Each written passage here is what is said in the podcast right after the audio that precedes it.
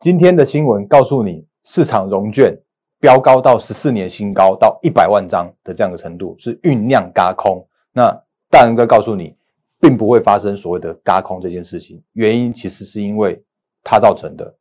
请看今天盘后解盘。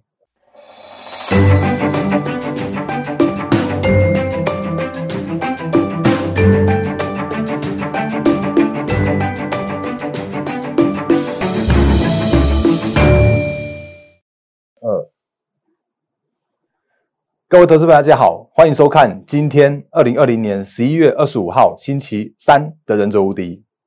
我是摩证券投顾分析师陈坤仁。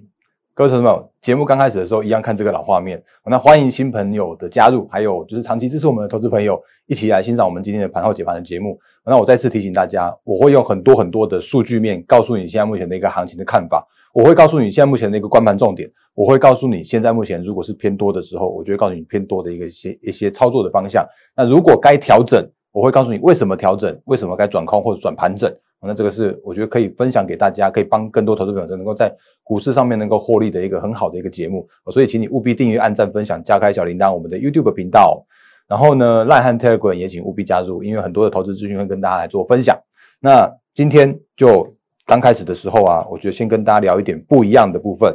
原因是因为啊，先看一下节目重点，为什么要拿出来？原因是因为今天这节完节目不太一样哦。那今天我会跟大家讲，百万融券真的会酝酿嘎空吗？然后另外的话，盘势的部分的话是修正乖离，然后守稳买进的这样一个操作策略。那另外第三点的话，我们会来跟大家投资朋友来做五 G ETF 的超级比一比。那为什么会第三点的原因，是因为我今天有收到节目的邀请，来去做一些呃五 G ETF 的这样相关的分享哦，所以我觉得后半部的部分可以跟大家来聊一下这个不一样的话题，来给大家。那我们先看第一个节目重点是，呃，这个是其实我今天早上七点多的时候吧，我给大家看一下我们每天早上的盘前解析的这个部分。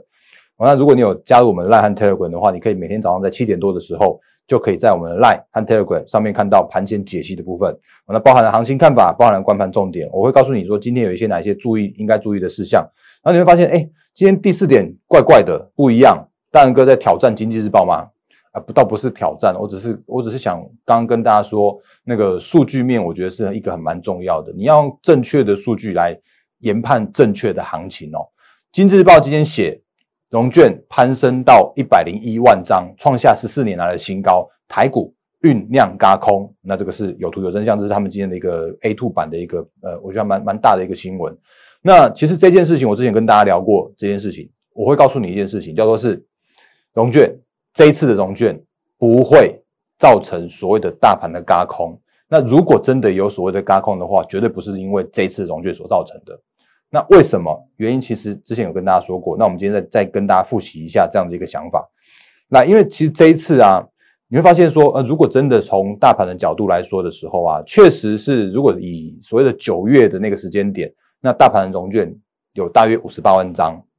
然后呢，一直到最新到昨天为止，因为今天的融券要到今天晚上差不多十点多才十十点才会做公告嘛。今天昨天为止的这个融券确实攀高到了一百零一万张。从五十八万张变成到一百零一万张，这真的是创下了十四年以来的一个新高。到这边讲为为止，没有任何的错误。但是我告诉你一件事情，错错在哪里？你如果去看细部数据，你会发现一件事情，叫做是一样用等同的时间，大约在九月的时候，一直到最新的这样的数字，你会发现，哎，怎么融券增加的部分都在一些奇奇怪，呃，不能说奇奇怪怪，应该说都在特定标的的 ETF 上面。比方说富邦 VIX ETF，它当时是九月份的时候啊，我那个字太小了。不过这个数字，我我帮大家来做一个比较大的一个这样的一个比较大的一个这样的一个说明了。这个这个比较偏小一点的数字，这个是六万多张跟四十三万张。那我这边直接写给大家了。富邦 VIX 在九月十四号的时候，这一天它的一个余额融券余额是大概六万多张左右。那你会看到，哎，怎么突然就这样子嘣这样上来，然后到最新为止的话，已经飙高到了四十三万张。那这个是富邦币，富邦 VIX 增加了三十七万张，其他的你会去查一下，包含了像是什么元大原油这种那个 ETF 啦，或者像是那个反向的台股元大反一的这种 ETF，其实都有都有上万张的 ETF 在做增加。那为什么这样的现象？其实这个问题还是回到了所谓的这些商品上面哦。那举例来说，这是富邦投信的 ETF 的网站，那它有一个叫做折溢价查询的部分，我去查询它的历史的折溢价。所以，我如果把时间点推回到九月十四号，一直到最新到昨天为止这样子一个折溢价查询的话，那用富邦历史这样零零六七七 U 的这个 VIX ETF，你会看到一件事情，就是来这边有图有真相给大家看一下，那个时间点的估计的净值大约是四四点四六，然后成交价格的话是四点七五，那折溢价幅度的话大约有六 percent。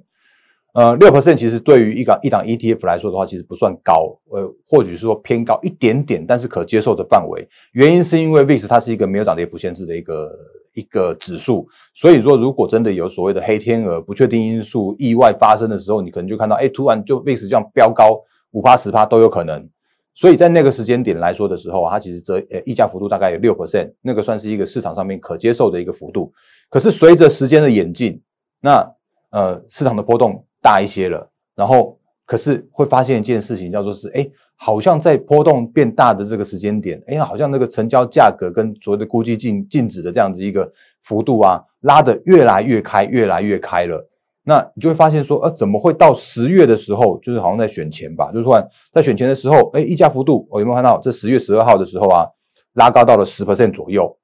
然后呢，到十月底的时候啊，也大概还有。十大概还有七八趴左右，然后甚至呢，选后十一月五号的时候，它竟然开始往上攀攀升，攀到了十二点十十二点一一的这样一个这样的一个幅度，哦，那就表示说，哎，市场已经回稳了，VIX 已经下跌了，可是呢，那个 VIX 这档 ETF 的股价竟然还撑在那边，还撑在四点三五，然后可是市场已经回稳了，VIX 已经下跌了，然后就表示说这个溢价的幅度被拉高了，拉到十二 percent 多。然后一直到了最近的这样一个现象，哎，发现啊，十六、十七、十九，然后跳到二十二、一、二十这样子，然后到最新最新的时候啊，哎，怎么 VIX 这个 ETF 还撑在那边？可是 VIX 的指数的话，早就已经崩到崩到不知道崩到哪里去了，所以造成这个幅度越来越高，越来越高。那溢价幅度越来越高的时候，我们之前可能曾经跟大家说过，包含像 DR，包含像是呃 ETF，长期间它的。溢价幅度一定要被收敛，像什么原油 ETF，之前跟大家说过那个高风险的那个 ETF，不要叫他不要再去追的的这样的一个状况来说的话，其实 VIX 也发生在这样的一个现象，所以你会发现其实应该会有一些蛮聪明的投资人，那蛮聪明的这样子一个融券的部位去放空 VIX，因为他们在拼长期间必须要去做收敛这样的现象，所以就有累积着四十三万张的这样子一个融券都在富邦 VIX 上面，所以这种融券呢，它并不是放空台股。它只是纯粹放空 VIX 指数，它只是放纯粹放空 VIX ETF，原因是因为它只是在拼所谓的收敛。那其他的像是什么零零六四二 U 这种的啦，或者零零六三二 R 这种的，它其实也都是类似这样的概念。他们并不是在放空该，就是他们的一个放空都不是放放在台股上面。所以回到我刚刚前面跟跟大家说的这里，所谓的这个新闻呢，我觉得回到呃，就是。你去做最细部的一个数据的追踪的时候，你就会发现根本没有所谓的嘎空这件事情哦，台股根本不会因为所谓的融券去做嘎空的这样一个现象发生哦，所以这个在刚开始节目的时候啊，先跟大家做一个简单的一个说明。那我觉得从数据面来看，这个行情是比较是客观合理的哦。那如果真的有所谓的嘎空行情的话，我认为会是资金行情。哦，那会不会有资金行情的话，我们就继续看下去。那当然还是跟大家说，在我的节目里面的话，还是蛮多的这些相关的数据分析的。好，所以如果喜欢我的节目的话，请你务必订阅、按赞、分享、加开小铃铛。那这个是在前面刚开始的时候先跟大家说做说明。哇，怎么讲？已经讲了八分钟、八分钟、九分钟了。来，回到行情的部分，呃，真的跌了。那为什么说真的跌的原因，就是因为上星期或者说最近这几天。不断有提醒大家一件事情，就是在台股的角度来说的话，从十一月涨幅涨到最近为止的话，其实已经有大涨了一千八百点左右。那我跟我再次跟大家提醒，我会告诉你现在目前看多的理由是什么，然后需要转折或者说已经有一些需要调整的理由是什么。所以在这几天来说的时候，都有不断提醒大家一个重点，叫做是短线上面的涨幅乖离真的比较偏呃略大了一些些了，因为涨了这么多。那比方说，我们之前跟大家说的，已经跟所谓的月线的乖离已经变比较偏大一些些了。哦，所以如果在这边呢，当然多头行情依然不变哦，就是所谓的资金做梦、做账这些行情，年底的这些相关的行情是依然没有改变的。可是因为这种短短线上面乖离过大的这样一个现象的时候，我就提醒大家，这个时间你不要再去做个股去过度的一个追加，你可以去找找寻那种所谓的底部成型的个股，然后去做一个就是突破之后的一个买进的这样一个策略，会是比较适合的这样一个策略。哦，所以这个时间点如果可以让指数在这边去做一个修正，所谓的过大的乖离的时候啊，会对后续的行情更加健康。所以你看，像今天的大盘加权指数的话，诶，好像一度还是有开高，然后可是盘中的话呢，震荡走低，然后中场的话是下跌了六十八点。那今天的成交量的话，也放大到了两千六百三十六亿元左右。哦，那昨天的时候啊，我跟大家说，其实这个两千六百亿啊，是从八月二十号以来的一个，就是一个比较相对大量的一个这样的现象。八月二十在哪里？在这里。那从八月二十以来的这样一个上涨幅度以来，到昨天。有一个高档的一个黑 K 带成交量两千六百亿的这样一个大量，它就是一个短线上面你可能需要去做留意，可能有一些这样止涨，就是那个涨幅可能会有一个暂时休止的这样一个现象。可是如果从所谓的量价结构的这样一个角度来说的时候啊，它并不是所谓一个失控的量能。如果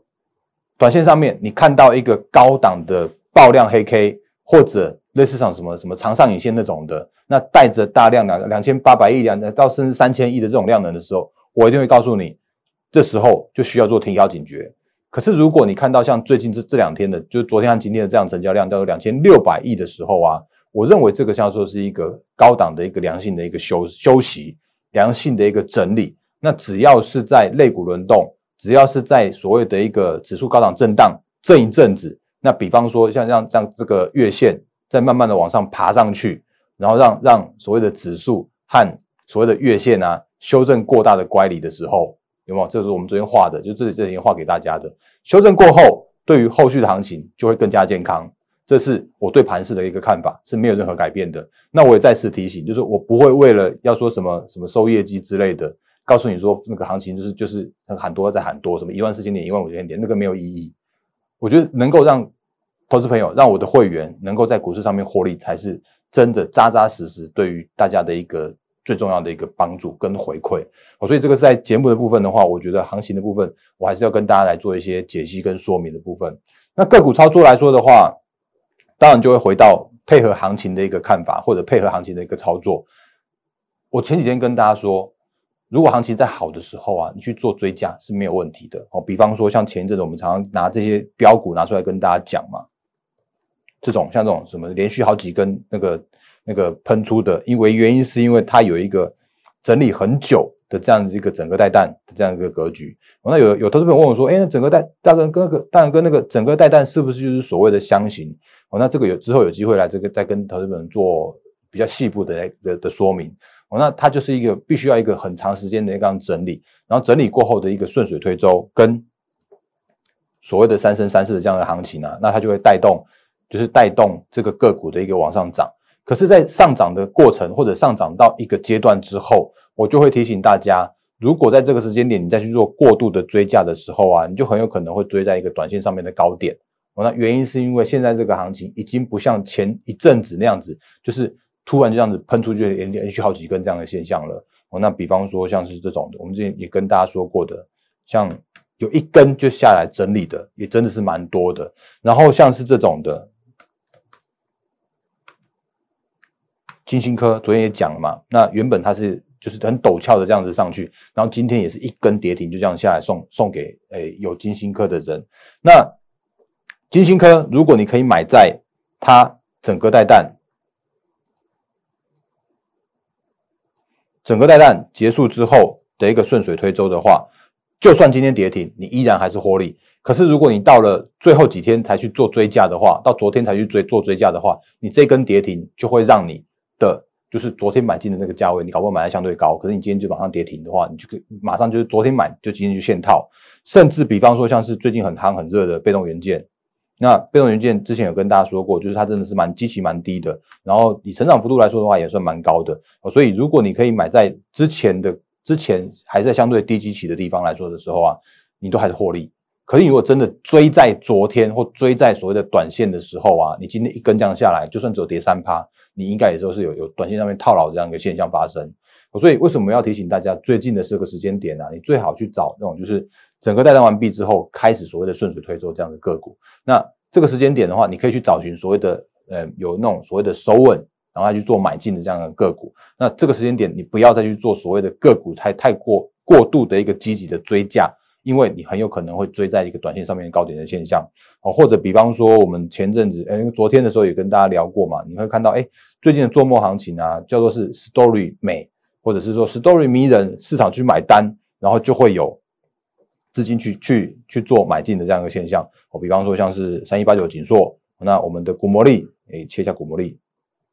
我们的股魔力发买讯发在七十七点四的这个位置的这个时间点，哦，那那个时间点就是在上个星期上个星期三四左右吧。那那个时间点其实你做去做买进的话，你是用拉回手稳去做买进的，所以你可能买进之后。会套个一天、两天、三天、四天，可是你会就会，哎，就突然就咚咚咚这样这样上去了。原因是因为如果用拉回手稳买进的策略的时候啊，你就可以有一个比较安全的这样一个相对的买点。可你如果你看到所谓的外资报告才去做买进的话，你很有可能会追追追在短线上面的一个高点这样的现象，当然不一定会亏钱，可是你就会成本无形之中被垫高了。哦，那你如果真的要所谓的呃资金控管，比方说你真的要所收所谓的停损跟调整的时候啊，你会相对有有些难度。哦，所以为什么我要提醒大家？哎，你就是尽量用那个操作策略。最近行情在震荡，或者最近有一个就是修正乖离这样的现象的时候啊，你最好的运用的策略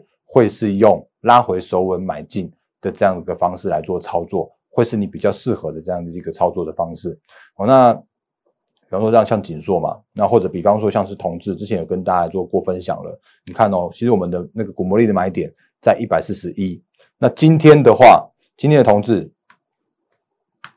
涨到一百六十三点五去锁涨停。那如果在这个时间点你看到涨停板才去做所谓的追价的时候，你的成本已经无形中被垫高在一百一百六十块附近了。哦，那嗯，我我我只能说。这个时间点，你再去追这种股票，你很有可能就是就是，就算它真的是特斯拉好了，就算真的是所谓的特斯拉有那个什么五千亿的那个市值，已经是那个就是大家都已经在追捧这样的的个股了。那你这个时间点再去追这种个股来说的话，真的很有可能会有一个短线上面被套住的这样一个现象发生。所以最好还是用拉回。来做买进会比较适合的这样一个现象，所以我觉得刚刚前面已经跟投资朋友们做今天节目的两大重点，包含了像是融券的嘎空会不会嘎空，然后跟我现在目前的一个盘势的看法，叫做修正乖离，然后最近的操作面上面的话，叫做是呃用拉回手稳买进的这样一个策略会比较适合最近的一个行情的一个部分。那其实我觉得呃最近都跟大家聊这些，那如果就是还是一样用苦口婆心的一个角度跟大家说明，现在目前你可以注意的一些操作的重点在哪里。哦，那这个真的是，就是也算是给长期支持我们的投资朋友的一个回馈。然后当然也也不不忘行销一下下，就是说，如果你认同我这些操作策略，哦那如果你认同我们这样一个操作的理念的话，哦那你找寻就就正在找寻所谓的你可以依赖的嗯分析师的话，哦那也欢迎加我们的行列。我这个是在节目的时候再借我行销一分钟小小的行销部分。哦，那还有一一点点时间，我们跟大家讲第三个节目重点是五 G 的 ETF 的超级比一比。嗯，为什么要讲这个主题？其实有两个两个原因。一个原因是因为，其实我是呃，也是最近也是受到节目的邀请，去跟大家聊一些 ETF 的这样的一个题材。那另外一个的话，我觉得为什么要讲这个原因，是因为如果你看到最近有看到一些这种所谓的五 G ETF 这些相关的介绍啦，或者相关相关的影片的话，你会发现，哎，怎么好像最后大家的结论都是导到某一家某一档正在募集的 ETF 啊？他就告诉你说，哦，这个某某投信的 ETF 有多好有多好。哦，那我今天要用比较客观一点角度，用中立一点的角度来跟大家来做目前我们市场上面台股的三家一档的这个五 G ETF 的一个比较哦。那这个其实就是这个某投信告诉你所谓的五 G 的商机的引爆的，那它里面讲的都对，我都认同。就是五 G 这绝对是一个长期的趋势，包含了产业链投资，包含了四兆的美元，甚至这些什么五 G 应用的这个人数有二十八亿人，这些相关的什么换机潮之类的，我通通认同。但问题来了，现在目前的台股有三档的五 G 相关的 ETF 和一档正在募集的这个零零八八一的这档五 G 的呃国泰台湾五 G Plus 的这档 ETF 哦，那前面三档的部分已经挂牌了，我们来接做一个简单的解析，包含了零零八六一，它是在二零一一一呃二零一九年的十一月那时候挂牌的第一档的五 G ETF，那它的经理费跟相关的费用的话，大概一 percent 多左右。然后如果是元大第二档零零八七六这档来说的话，它其实在今年的六月才做募集成立的，那它的呃相关的经理费跟呃保管费的话，大概是零点零点九加零点二三，大概也是一趴左右。那元大发的这两档，它为什么要发这两档？他们号称叫做是一档是所谓的软性的，一档是所谓的硬性的。八六一主要是在走所谓的品牌的部分，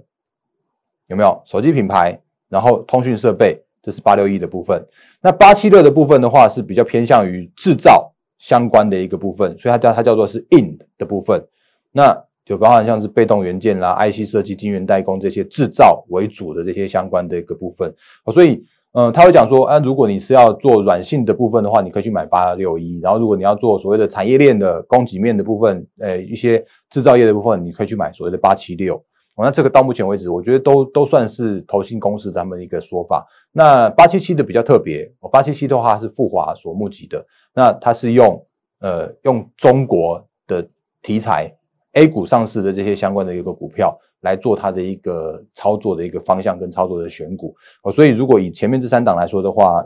它目前是以全球投资跟所谓的中国的投资为主的这三档的 ETF。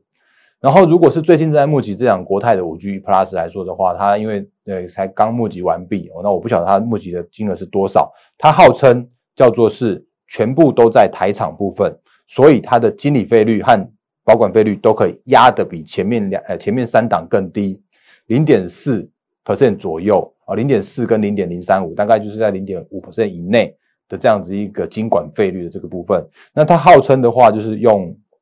台厂的中下中上中下游来当做它的一个选股的部分，然后它也号称叫做是它可以做半年的配息，它可以在一月跟八月来这边做配息。讲到这边都在做介绍，讲到这边都在讲他们的一个理念。可是讲到这边为止的话，你就问一个问题说：哎，大仁哥，你都没有讲这些 ETF 他们的操作绩效耶？哦，那我这边客观一点、务实一点跟大家说明，因为这几档的 ETF 他们都算是新的 ETF。所以，即使是最久的零零八六一，它也都只有二零一二零一九年的十一月到现在，大概一年多的这样的时间而已。甚至八七六跟八七七，它就是在六月六月跟七月就是说成立的，所以他们的绩效根本都没办法来做一个长期的一个比较。好，所以如果讲到这边为止，你大概会知道我要怎么样讲这个部分，就是 务实一点、坦白一点、客观一点讲，他们这三档 ETF 都还是需要一些时间来做所谓的绩效的验证、绩效操作上面的一个验证。更何况是八八一这档新的这档 ETF，讲到这边为为止，你就会知道，其实我们节目真的没有业配，我真的不会推荐你这四档的 ETF，这有有多好或怎么样一个状况。那我比较坦白一点、务实一点、客观一点，告诉大家，现在目前的这五档五五大呃，这这四档 ETF 的目前的一个持股的状况来说的话，它确实是走向五 G 或者走向科技股。那八八一的话，它就是会用台股的部分，比方它可能到时候会买台积电啦、红海、联发科、大力光跟台湾大这些相关的个股。哦，那这些相关个股其实都是所谓的科技股的龙头厂。那你去买之前我们跟大家聊过的一些像什么富邦科技不就好了吗？哦，那讲到这边就稍微保守一点点，来继续讲下去。五 G ETF 的交战守则，呃，第一点还是留意折溢价。这些相关的 ETF，这些相关有所谓的净值的部分来说的话，然后还是请务必留意一下它股价跟它的一个净值之间的差异。那为什么要讲这件事情的话，你如果有印象，我们之前在二零一九年十呃十一月那时候啊，其实就有跟大家提醒了，就是那时候就是八六一的一个挂牌，那市场上面确实对五 G 这样的认同度还蛮高的。可是那个时间点的话，因为有太多太多的人去做抢进。那个时间点，那个第一天的溢价被买到七趴哦，我所以那时候我就就有在我的程序上面写说不要去做这个相关的追加，所以那个时间点来说的话，其实那个挂牌的时间点，它的一个净值只有二十元而已，可是却被追到二十一点二十一点四五元的时候吧，二十一点五五元的时候，哦，那那个时间点真的是太太热太热的这样一个现象哦，所以那个时间点。隔天再隔天，它就这样咚咚就这样子跌下来，跳空下来，然后去修正它的一个过大的一个溢价。所以你如果买在第一天买在最高点的人的话，你等于是当天隔天就先赔了七趴的这个溢价，就像我们刚刚前面说的零零六七七呃零零六七七 VIX 这档的话，你就很有可能追在短线上面高点，你先赔二十趴的这样一个溢价的这样的现象。好，所以任何一档有所谓的折溢价的这种标的的时候啊，你先留意一下所谓的溢价是否过高。那另外的话，五 G ETF 你可能要留意所谓的全球的科技的趋势，尤其是美股的纳斯达克。哦，那纳斯达克才是真正的所谓的科技类股的一个 benchmark。那这个才是你必须要去做留意的一个科技股的一个趋势的部分。然后另外，当然你必须要去检视基金的持股，另外你必须要去做分析，定期定额的来买进，才可以做所谓的分散风险。那你如果真的很厉害的话，你可以去看高低点，你可以去做单笔的投资，这个都没有问题。那如果是在做定期定额的话，你至少可以把你的风险去做分散。所以这个是在嗯五 G ETF 的一个操作面那上面来做一个提醒跟建议的部分。然后不过到最后的时候啊，你刚刚前面应该知道，我把这四档 ETF 都介绍完毕之后，我并没有去做所谓的这些相关的 ETF 的推荐。那如果你真的有美股账户，或者说你真的有在做所谓的副委托投资的话，你反而可以去做一档全球最大的 ETF 的基金，这档叫做 QQQ 哦。那你可以去洽询你们的一个券商，如果你有美股 ETF 的话，你可以去留意这档 ETF。那反而它是。呃，就长期绩效更稳健，然后它更是具代表性的这档的 ETF 的科技 ETF 的这这档 ETF 基金哦。那原因是因为它当时募集的时候啊，是在一九九九年，然后呢，它其实经历过两千年的科技泡沫，而且它也经历过所谓所谓的金融海啸这些的。那它到目前为止长期还屹立不摇，甚至如果我们去比较所谓的绩效来说的话，它这如果以二零一九年十一月到目前为止，它还有接近三成的这样的绩效。它完全打趴了这档那个零零八六一，但不是说绩效绩效数字越高就越好，而是它至少是一个经过一个长期长期间的这样的一个验证，然后所带来的这样子一个长期的一个市场的认同度的。所以如果你真的要做所谓的五 G ETF 的时候啊，我反而提醒大家，哎，你是不是可以去做嗯所谓的美股的 ETF 的操作？那比方说像是 QQQ 这种的相关的股票。好，讲到这边为止。不是做任何一档的 ETF 的一个推荐，而是比较用一个客观的角度来分析这些呃所谓的 ETF 基金，他们应该去做留意的一些操作的重点，然后分享给大家。那时间到最后，还是做一个小小总结好了，因为今天真的讲的太久了。来，今天节目的部分还是看一下，来，反正融券不会造成高空，那短线上面的盘势正在修正所谓的过大的乖离，那最近的操作策略叫做守稳买进。那这个是我给大家的一个最后的一个总结的部分。那时间到最后还是提醒大家，我们刚刚前面所说的，就是我是陈坤仁分析师。那我的节目里边的话，不会只有那边跟你疯狂喊多，我会务实客观的告诉你现在目前的一个行情的看法。那如果有一有一些比较好的专题，也会跟大家做分享。那如果你认同我的操作理念的话，也可以欢迎加入我们的行列。那如果你认同股魔力的话，最近准备要升级了哦，那价格难免会被调整。所以也请务必赶快来做加入，因为这个真的是我们很好用的工具。你只要把手机拎着走，你就可以，你就可以让手机推播你很好的买进价位跟卖出获利了结的价位。哦，那这个是在古魔力的行销小小的介绍的部分。那时间到最后一样，预祝各位投朋友获利发发发！谢谢大家，谢谢。立即拨打我们的专线零八零零六六八零八五。零八零零六六八零八五摩尔证券投顾陈坤仁分析师，本公司经主管机关核准之营业执照字号一零九金管投顾新字第零三零号。新贵股票登录条件较上市贵股票宽松，且无每日涨跌幅限制。投资人应审慎评估是否适合投资。本公司与所推介分析之个别有价证券无不当之财务利益关系。本节目资料仅供参考，投资人应独立判断、审慎评估并自负投资风险。